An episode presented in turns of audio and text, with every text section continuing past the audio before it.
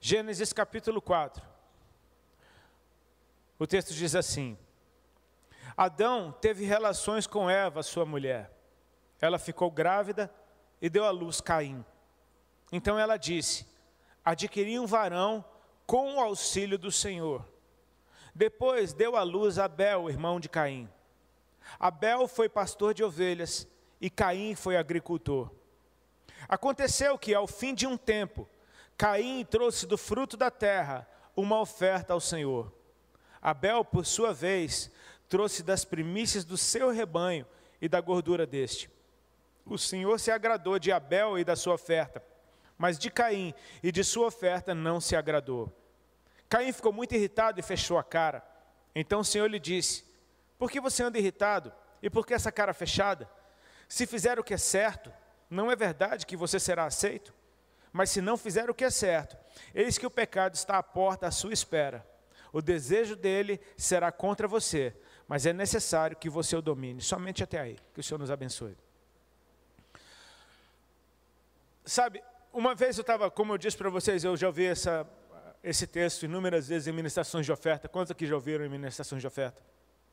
E eu estava ouvindo uma vez, eu e minha esposa, a gente ia ido ministrar na Inglaterra e o irmão que ministrou a oferta citou esse texto. Ele falou uma coisa que eu nunca tinha percebido. Ele falou: Esse daqui é o primeiro culto da história. Esse é o primeiro culto que você tem notícia. Sabe, muita gente dentro da igreja, por exemplo, quando a gente fala, começa a se falar de dízimos de ofertas, o pessoal já fecha a cara e já fica tipo que nem cair, entendeu? Já fica, meu, já não gostei desse culto, vou embora, tá vendo? Já estão falando disso de novo. Mas se você perceber nesse culto aqui, não teve louvor, não teve palavra, só teve oferta. Ou seja, o primeiro culto da história só teve isso. Amém? Aí você pensa, será que esse culto foi incompleto? Se ele só teve oferta, faltou alguma coisa? Eu creio que não, cara. Eu creio que estava tudo embutido numa, num gesto só. Sabe, a nossa adoração, o nosso culto a Deus, ele é uma oferta. Amém? Ele é uma oferta. Eu quero chamar a tua atenção, porque quando nós adoramos a Deus, nós temos a oportunidade de dizer para Ele quem nós somos e quem Ele é para nós. Você sabia que muitas vezes é Deus quem te pergunta quem Ele é? Como Jesus perguntou para os seus discípulos: Quem os homens dizem que eu sou? E os discípulos falaram: Ah, eles têm várias opiniões. Uns dizem que tu és João Batista, que tu és Elias, que tu és Jeremias ou o profeta. Ou seja, estava todo mundo errado. Mas Jesus olha para eles e pergunta: E vocês, entre aspas, que andam comigo, que comem na minha mesa, que estão comigo todos os dias, vocês que me conhecem, quem vocês dizem que eu sou? Então Pedro, por revelação, diz: Tu és o Cristo, tu és o Filho do Deus vivo. Sabe, muitas vezes Deus nos pergunta quem Ele é, e nesses momentos de encontro, Ele nos dá a oportunidade de dizermos para Ele quem Ele é. Sabe, talvez a oferta que agrade a Deus não seja simplesmente uma oferta preciosa, bem feita, bonita ou com uma boa aparência, mas seja aquela extremamente apurada em relação a quem Ele é. Deus quer saber se você está vendo Ele direito. Amém? Deus quer saber se você está vendo Ele direito. Eu começo a perceber que a minha adoração, ela não é simplesmente um momento que acontece quando eu congrego com a igreja, mas a minha adoração, ela é uma oportunidade que eu tenho de expressar toda a minha vida na presença dele. Amém? Você percebe que é bem mais do que isso? Olha só. O texto diz que Abel foi pastor de ovelhas e Caim foi lavrador da terra. Repete comigo: Caim foi lavrador Abel foi pastor de ovelhas. São profissões, mas não está falando que como se isso fosse uma profissão, mas está falando como a identidade de cada um. Era como Simão, o curtidor, aquele onde Pedro estava quando teve a visão do lençol descendo do céu. É como José, o carpinteiro, o pai de Jesus. É como o sacerdote Zacarias. Sabe, não se trata simplesmente de uma profissão, mas de uma identidade que você carrega. algo sobre o qual você derramou todo o seu suor, todo o seu esforço, todas as suas lágrimas, algo em que você dedicou tempo da sua vida até que você se torne aquilo. A Bíblia não diz que um simplesmente lavrava a terra e que o outro conduzia ovelhas. Diz que um era lavrador e que o outro era pastor de ovelhas. E nada mais natural do que um pastor de ovelhas oferecer do seu gado a sua adoração e um lavrador da terra oferecer do fruto da terra a sua adoração. Eu só estou te trazendo isso à memória para que a gente possa, nesses dias, otimizar os nossos momentos de adoração, amém? Vocês não vão ter muitas sessões de adoração aqui, e eu oro para que você use isso da melhor forma possível, porque enquanto você adora a Deus, você não faz ideia do que Deus está fazendo, amém? Não se trata de um lavrador da terra que dedicou a sua vida toda em cuidar de plantas, cuidar de árvores e de frutos. Vim adorar a Deus trazendo para ele uma roupa bonita que ele costurou. Tipo assim, é como se Deus olhasse, legal, bonita essa roupa, mas de onde é que você tirou isso, cara? Sabe, de onde é que ideia foi essa? É não, porque de repente funciona, né? Eu já vi alguém que te ofereceu, sim, mas o cara era um alfaiate, ele me entregou uma roupa e tem tudo a ver com ele, não contigo. Eu estou querendo saber o que que você tem para me apresentar na minha presença. Sabe por quê? Porque ele sabe tudo a meu respeito. Então ele sabe o que ele espera de dentro de mim. Amém?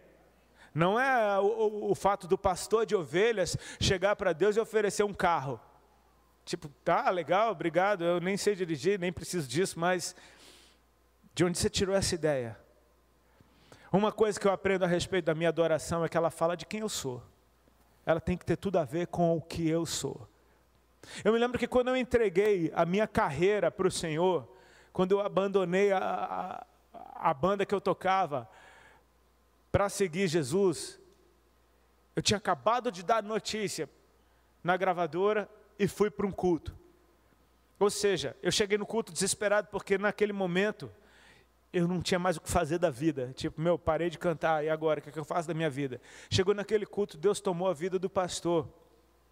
Ele entregou palavras proféticas para muita gente no final do culto.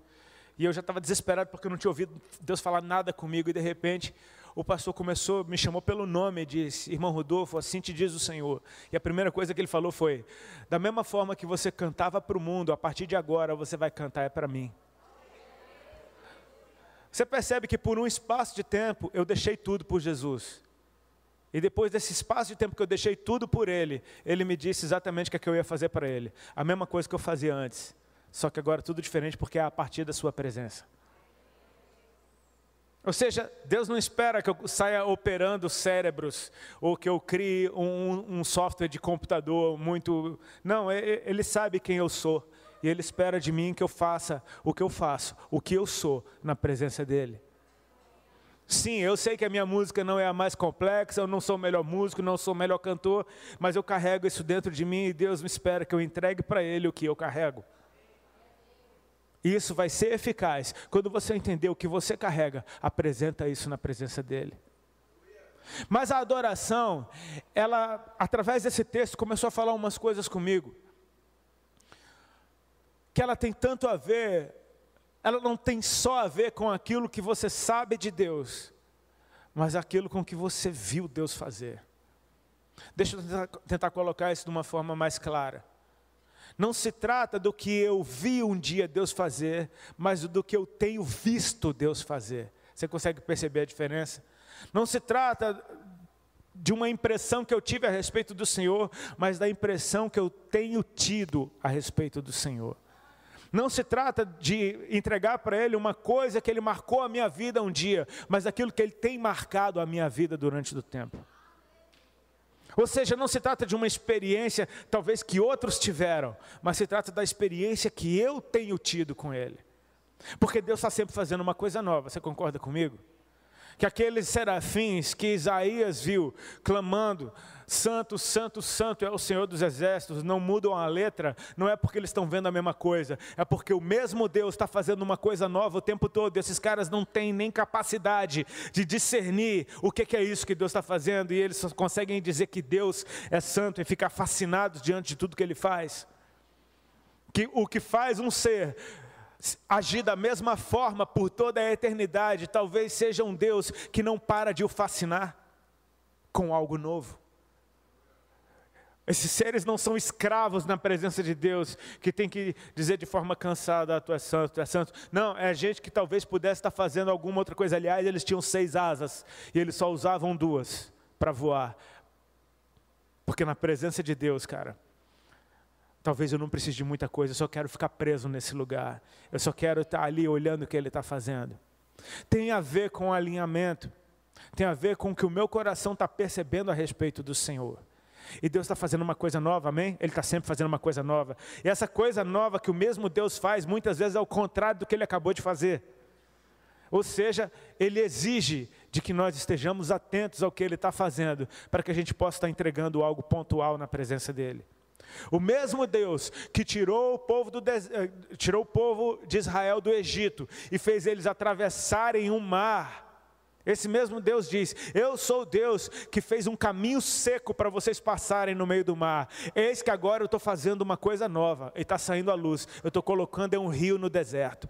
Você percebe que o mesmo Deus está fazendo a mesma coisa, é um caminho. Amém? Mas antes era um caminho seco no meio do, do, mar, e agora é um caminho molhado no meio do deserto. Ou seja, o mesmo Deus está fazendo a mesma coisa e a mesma coisa é completamente diferente. E se a gente fizer a teologia dos que atravessaram o mar com a teologia daqueles que são um rio no deserto, talvez eles nunca entrem em acordo, porque não, meu Deus, ele abriu o mar. Não, mas o meu Deus, ele botou um rio no deserto. Cara, é o mesmo Deus, ele só está fazendo a mesma coisa de formas diferentes. E eu preciso estar atento ao que ele está fazendo para entregar a ele algo que seja pontual. Sempre me chamou a atenção o fato de, poxa, por que, que Deus rejeitou a oferta de Caim e aceitou a oferta de Abel? E queridos, eu não tenho a ousadia, nem a, a, a loucura de querer ter resposta para tudo, amém? Eu não sou o Cristo, amém? Você também não é o Cristo, amém? Nosso Deus é um Deus de mistérios e a gente vai observar esses mistérios para o resto da vida e ter algumas impressões, porque o Espírito fala com a gente, ele torna essa palavra viva. Mas uma coisa que me chama a atenção é que talvez aos nossos olhos, se você for uma pessoa desculpa, não vou nem falar se você for uma pessoa assim, mas pessoas religiosas, elas têm a tendência de só olhar para o que Deus fez, se assentar nesse lugar, estabelecer algo nesse lugar do que Deus fez no passado e nunca sair dali. E o nosso Deus é vivo, amém? Ele está sempre fazendo uma coisa nova e ele não para de se mover. Minha esposa falou isso, ela disse, cara, Jesus estava sempre andando, ele estava sempre indo de um lado para o outro, você procura ele ali, ele já está lá.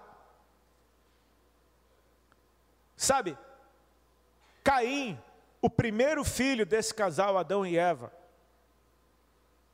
era lavrador da terra. Aos olhos, aos nossos olhos, isso está muito certo. Afinal de contas, seu pai Adão recebeu essa, esse mandamento do Senhor: você vai cuidar do jardim. Eu boto você nesse jardim e você vai cuidar desse jardim. Ou seja, você vai cuidar de plantas. Tem frutos nesse lugar, tem árvores frutíferas nesse lugar. Adão cuidava de plantas. Adão era um lavrador. E de repente ele tem um filho. E o seu filho, adivinha o que, que ele é? Um lavrador. Glória a Deus por isso, amém? Jesus era carpinteiro porque seu pai era carpinteiro. Glória a Deus por isso. Com certeza Pedro era filho de um pescador também. Não tem nada de errado com isso. Só que Deus já fez uma coisa nova. Abel, o segundo filho, tem uma profissão que não faz muito sentido, pastor de ovelhas. Tipo, cara, de onde é que você tirou essa ideia de ser pastor de ovelhas? Sabe, aquele novo que a gente está vendo acontecer, muitas vezes parece com algo completamente fora de lugar e fora de sentido. A gente só vai saber se está alinhado com Deus na hora que Deus responde, do, na hora que Deus se agrada ou não. E eu preciso ter humildade para abrir a minha cabeça para o novo que Deus está fazendo. Amém? Porque Ele está fazendo uma coisa nova. Abel era pastor de ovelhas. E aí você pensa, de onde ele tirou essa ideia?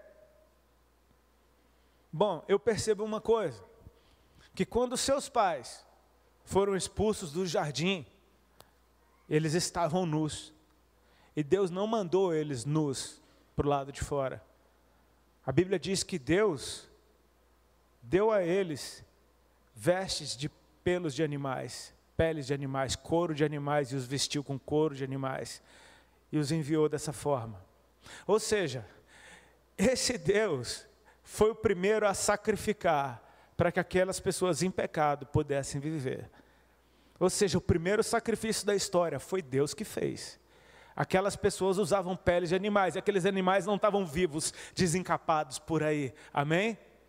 Você consegue ver algo profético nisso? Deus sacrificando um cordeiro para que o homem possa viver? Tem algo que está. Tem alguma impressão nisso? A impressão que me dá é que quando Abel oferece para o Senhor das primícias do seu rebanho e da gordura desse, é como se Abel estivesse dizendo: Eu vi a última coisa que o Senhor fez por mim. Então eu te entrego algo que está alinhado com o seu tempo. Sabe, eu percebo que muitas vezes Deus ele está querendo saber, você está percebendo o que eu estou fazendo? Você está percebendo o que eu estou fazendo agora? O Senhor está nos chamando para andar nessa novidade de vida. Deixa eu te dizer uma coisa, por muito tempo a nossa adoração, ela foi totalmente congregacional. Até que aquilo que parecia uma loucura aconteceu, muitos resistiram. O mundo está entrando na igreja. Quem é da época que não podia ter nenhuma guitarra na igreja? E uma bateria então que era do diabo. E de repente você vê essas barreiras simplesmente caindo, e não é porque o diabo entrou na igreja, não. Deus está fazendo uma coisa nova. Agora a nossa adoração ela tem que romper essas paredes e sair para o lado de fora. E talvez não tenha nada mais evangelístico no nosso tempo do que o louvor que a igreja está produzindo. A gente está vendo nos nossos tempos adoradores sendo referências para pessoas do mundo. Eu tenho amigos e amigas que são seguidos por pessoas que estão estouradas na mídia. Gente que tem uma vida tão cabulosa que você fala: Meu Deus do céu. Pois é, eles estão procurando servos de Deus, gente que canta para Jesus. Isso está acontecendo, amém? De repente essa adoração mudou. Esse louvor mudou. Sabe por quê? Porque nós estamos debaixo de uma estação de evangelismo profético. Nós estamos debaixo de uma, de uma estação em que Deus não está simplesmente retendo os seus segredos aqui dentro. Ele disse: aquilo que foi contado nos ouvidos será pregado aos telhados.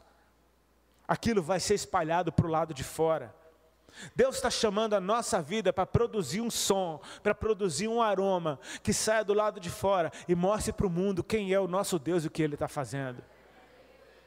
Sabe, é a minha verdade, é eu trazer a minha vida para esse lugar, ver Jesus transformar ela e perceber que ela agora produz um novo som. O Salmo 40, eu já estou terminando, tá? O Salmo 40, ele fala de uma experiência de Davi com essa restauração e salvação. Ele diz: Esperei com confiança no Senhor, e ele se inclinou para mim e me ouviu quando eu clamei por socorro. Ou seja, o cara já tem um som saindo dele, mesmo no lugar de desespero, no lugar de dor, e esse som é verdade, amém? É um clamor por socorro, não vai sair uma música bonita desse lugar, vai sair um grito desesperado. Ele se inclinou para mim e me ouviu quando eu clamei por socorro. Então começa uma restauração. O salmista continua dizendo: ele me tirou de um charco de lodo e de um poço de perdição. E me firmou sobre uma rocha, e ali ele firmou os meus passos, e me pôs um cântico novo nos meus lábios, um hino de louvor ao nosso Deus. Você percebe que agora ele transforma completamente minha vida, e ele extrai de novo um som da minha boca que ele mesmo pôs dentro de mim. Com um propósito, ele diz: Muitos verão isso, temerão e confiarão no Senhor. Você percebe que ele começou o salmo confiando no Senhor. Ele está dizendo: quando ouvirem o som de redenção que eu carrego, quando ouvirem o som desse novo lugar onde Deus me colocou, muitos vão ouvir, vão temer e vão confiar no Senhor também. Então você percebe que agora a sua vida alinhada com aquilo que Deus está fazendo, simplesmente ela está sendo essa cidade edificada sobre um monte que não dá para esconder. É como se Deus estivesse pegando a sua igreja e colocando ela no lugar de evidência. Queridos, a igreja brasileira recebeu, talvez nesses últimos meses, a maior influência, a maior autoridade que a gente já tenha recebido na nossa história. Foi dada à igreja um favor que a gente precisa usar isso da melhor forma possível. E não simplesmente para que a gente se estabeleça e diga que a gente é o bom, que a gente tinha razão o tempo todo. Porque o nosso rei, quando entronizado, ele serve a todos. Amém? É essa luz que é colocada no lugar mais alto, não para receber aplauso, mas para dar luz a todos que estão na casa. Ou seja, Deus está colocando a gente num papel em que a gente possa servir a todos. É tempo do nosso coração expandir. Amém? É tempo da nossa adoração ser intercessória. E eu estou chamando, é, Deus me tocou que eu vou liberar isso por onde eu passar nesse tempo de carnaval. Chamando a igreja para alinhar a sua adoração com aquilo que Deus está fazendo. Entregar algo para Deus que seja verdadeiro. Amém? Não simplesmente música. Sabe, o mundo está se entretendo com música. Na igreja não seja assim. Isso daqui não é entretenimento. Glória a Deus, porque essa música nasceu no coração dele e ele colocou nos nossos lábios de volta para ele. Ou seja, a última coisa que tem que ser isso é para me entreter. Isso tem que ser para carregar a minha essência e isso subir como incenso aos céus. Deus está nos dando a oportunidade de, com a nossa adoração, estabelecer coisas e chamar a existência, tesouros do céu, e ver isso se materializando na terra. Sabe, é tempo da gente cantar essa salvação que a gente experimentou. É tempo da gente experimentar essa vida que um dia veio sobre nós, não para ficar retida dentro de nós, mas para se espalhar através de nós. É como minha esposa falou dos cinco pães e dois peixinhos. No reino de Deus é assim: não interessa o tanto que você tem, interessa que quando você começar a, a compartilhar, você vai perceber que nas mãos de Deus isso alimenta muitos e ainda sobra. No reino de Deus, o que você compartilha é o que cresce. Ele está nos chamando para colocar isso para fora. Amém? Sabe, eu quero te chamar para nesses tempos, de, nesses tempos de reunião, onde a gente vai estar tá no momento estratégico da história, adorando a Deus, não se distrai com mais nada. Sabe, Caim e Abel, ao final de uns tempos, e, e, e final de uns tempos eu entendo para mim que é o fim de um ciclo, sabe? Deus estabeleceu ciclos. O homem ia trabalhar até o sexto dia, no sétimo ele iria descansar, sabe? Ao final desses tempos, onde você tem o fruto do seu trabalho, você chega na presença de Deus para te mostrar quem você é, para entregar algo novo na presença dEle, para entregar algo que seja precioso na presença dEle, consciente de que Ele vai estar lá. Sabe, quando a gente entrega o nosso culto para Deus de qualquer jeito, é como se a gente estivesse dizendo: Eu vim aqui para te encontrar, mas eu não estou nem aí para a tua presença. Tipo, tipo, você vem na presença de Deus, Deus está lá e você ignora completamente que Ele está lá. Tipo assim, ah, vai. Você fica prestando atenção em quem está ministrando e de repente, olha que legal, tem alguém ministrando ali. Que hora que vai ter a palavra? Tipo assim, que hora que vai ter alguma coisa para mim? Deixa eu te dar uma, uma notícia. Ela é boa e ela é ruim ao mesmo tempo. Ela é boa porque Deus te chamou para esse lugar, e ela é ruim porque não tem nada aqui para você. É tudo para Ele. Amém? Quando nós pregamos a palavra para que você veja Ele mais claramente, é para que você tenha uma revelação mais transparente de tudo que Deus é, para que você se apaixone ainda mais para Ele, por Ele, para que você entregue algo para Ele que realmente tenha propósito. Sabe? É tempo da gente talvez orar mais antes de adorar, para que a gente tome consciência da presença na qual a gente está. Então a gente faça algo com tudo que nós somos, com o nosso corpo, alma e espírito. Minha esposa falou ah, daquela experiência que ela teve de abrir a carteira tinha uma nota de 10, uma de 20 ou de 50. Uma fala da tua carne, da tua alma, do teu espírito. Sabe o que, cara? Pega as três e entrega. Sabe, tipo assim, adora a Deus com tudo que você tem. Adore a Deus com todo o seu ser, sabe? Com o fruto do seu trabalho, com a sua alegria. Coloca as tuas emoções, coloca o teu esforço, mas coloca a tua verdade nisso. Sabe? Se você está sentindo vontade de chorar, chore, porque o teu choro é a coisa mais verdadeira e Deus está atrás da tua verdade. Ele não vem aqui para pegar algo perfeito. Olha, eu sei o que você tem feito a semana inteira, mas veja bem como você vai me adorar no dia do culto. Não, Deus eu sei quem você é, derrama tudo que você é na minha presença, porque isso se torna precioso no momento que você bota a verdade para fora. Se você soubesse como a tua verdade é poderosa, é isso que a gente ia mostrar. A gente está no meio de uma geração que sim, eles creem, eles acham o evangelho bonito, cara. Eles não têm problema com isso. Jesus é lindo, não tem quem diga que ele não é. Ele é lindo, a sua palavra é linda. O que as pessoas estão querendo ver é se você crê nisso também. Porque se eles encontrarem verdade em quem está proclamando a, a palavra, então eles não têm problema nenhum de se entregar. Seja quem você é, mas viva na presença dEle. Porque saiba que a presença dEle transforma quem você é, dia após dia. Então tem algo de Deus dentro de você, que na hora que você mostra para Ele, é como se Deus dissesse: Ok, você tem ouvido o que eu tenho dito. Sabe, muitas vezes a nossa adoração parece que Deus falou, falou, falou, falou, Ele tem falado com você, falado com você, e na hora que Ele te pergunta, então, o que é que foi que eu disse? Aí você diz, é, minha esposa contou para ontem na igreja, minha esposa conta muita coisa na frente de todo mundo, né? Ela estava conversando comigo, eu estava, hã? Sei. Ah. E ela falando, falando, falando, eu, sim. Ela, você está ouvindo o que eu estou dizendo? Eu falei, gol! Ela queria conversar comigo na hora que o Flamengo estava jogando. E o Flamengo meteu dois gols em cinco minutos. Eu não conseguia prestar atenção, realmente. Mas sabe que aquilo falou comigo? Tipo, às vezes Deus está falando com a gente, falando, falando, falando, falando, e Ele pergunta, e aí, o que é que eu disse? Aí você fala, é, hum? Go.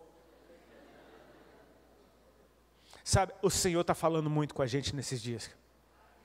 Deus está gritando muitas coisas, amém? Deus está se espalhando por todos os lugares. É impossível que você não esteja percebendo o que Ele está fazendo. E quando a gente for adorar a Deus, que a gente chega alinhado com exatamente isso, essa última coisa que você viu Deus fazer.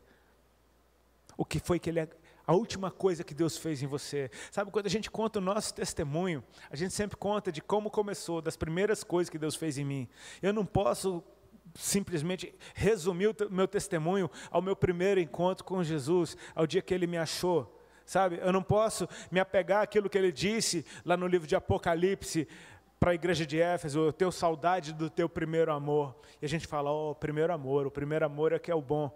Sim, eu concordo que aquela igreja, Jesus disse que eles estavam caídos, então Jesus tem saudade do primeiro amor.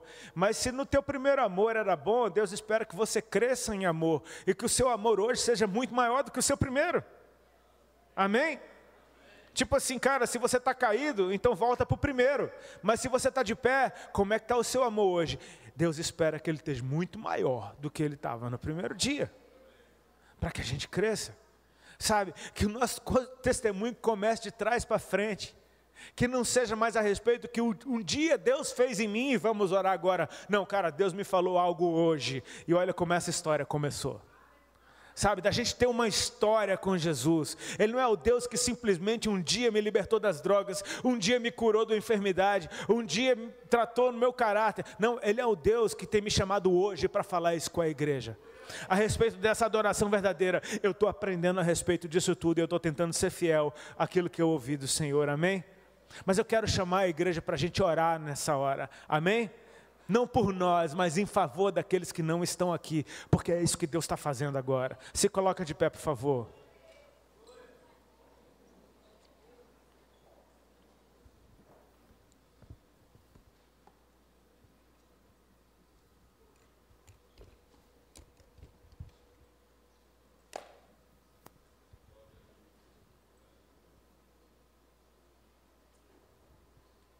Você pode, por favor, fechar os teus olhos?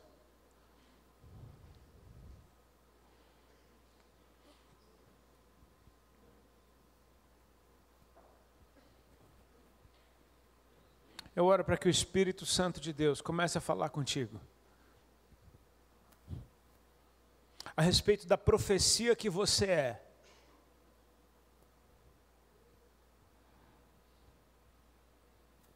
Um ser humano comum sujeito a falhas, a tentações, sujeito a julgamentos, a más interpretações. Um ser humano que pode ser enganado por uma mentira, vulnerável. Nós não somos super-heróis. Nós não somos imunes a uma queda, a um fracasso. Nós estamos sujeitos.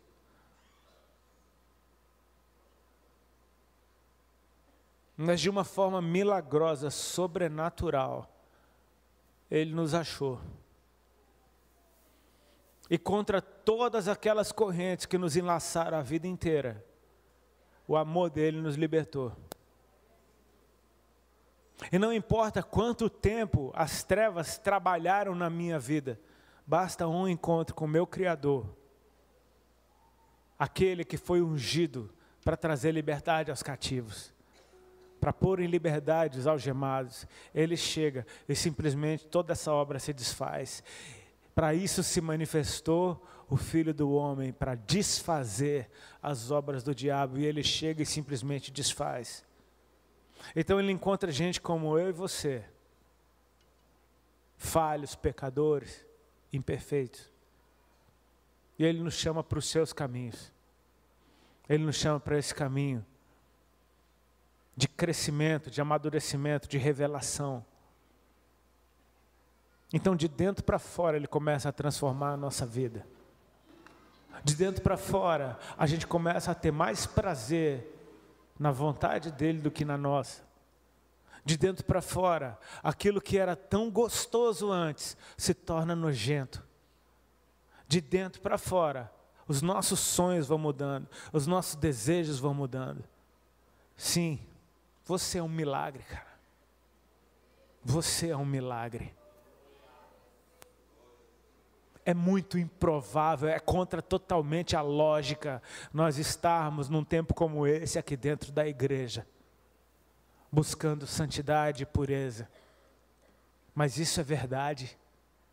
Foi para isso que eu nasci, foi para isso que você nasceu. Para estarmos juntos na Sua presença. Nós somos um milagre. Mas existem muitos do lado de fora que ainda estão como nós estávamos. Sim, eles ainda estão no charco de lodo que a gente morava, eles ainda estavam no poço de perdição, de onde a gente gritava. O que é que eles precisam? Confiar em Deus como um dia nós confiamos, porque foi a nossa confiança que o atraiu. E quando ele veio, eu clamei, e quando eu clamei, ele me resgatou, e ele me firmou, e ele me ensinou a andar de novo, ele colocou um novo som na minha boca, sabe para quê? Para que desse novo lugar eu possa proclamar tudo o que ele fez em mim, quem ele é, para que aqueles que se encontram onde eu estava possam ouvir e começar a confiar em Deus, então o processo possa acontecer com eles também. Ele está nos chamando. Ele está nos chamando para ser esse arauto, para ser esses proclamadores de verdade. Nós não somos donos da verdade. A verdade é que é dona de nós. A verdade é uma pessoa. E quando ele entrou em mim, ele tem que me fazer verdadeiro. Se a verdade entrou em mim e sabe tudo a meu respeito, ele não espera nada além da minha verdade. Eu oro para que o Espírito Santo de Deus venha sobre nós e que Ele nos encha de sabedoria, de temor, mas de ousadia, para simplesmente sair da nossa zona de conforto e perceber que quando a nuvem se move, a gente precisa se mover também. Há tempo para todas as coisas, há tempo de chorar, há tempo de sorrir, há tempo de plantar, há tempo de colher. O que, é que Ele está fazendo agora? Ele espera que a sua igreja se mova junto com Ele. Pai, eu oro para que o Senhor mova a nossa adoração junto com o teu coração. Eu peço para que, em nome de Jesus Cristo, o Senhor coloque, Senhor, os teus anjos ao nosso redor, nos chamando de volta para esse lugar de encontro. Quando será o próximo encontro, Senhor? Nós te agradecemos por tudo que já vimos a teu respeito, mas tem algo que nós ainda não vimos e nós queremos te conhecer. Sim, Senhor se reapresente para nós, se revele de novo, deixa-nos ver tua face mais uma vez, deixa-nos experimentar o teu toque mais uma vez, até que o Senhor renove todas as coisas dentro de nós. E que teu Espírito Santo encontre lugar em nós, para que através de nós a tua vontade se estabeleça. É o que eu peço em nome de Jesus. Amém? Deus abençoe.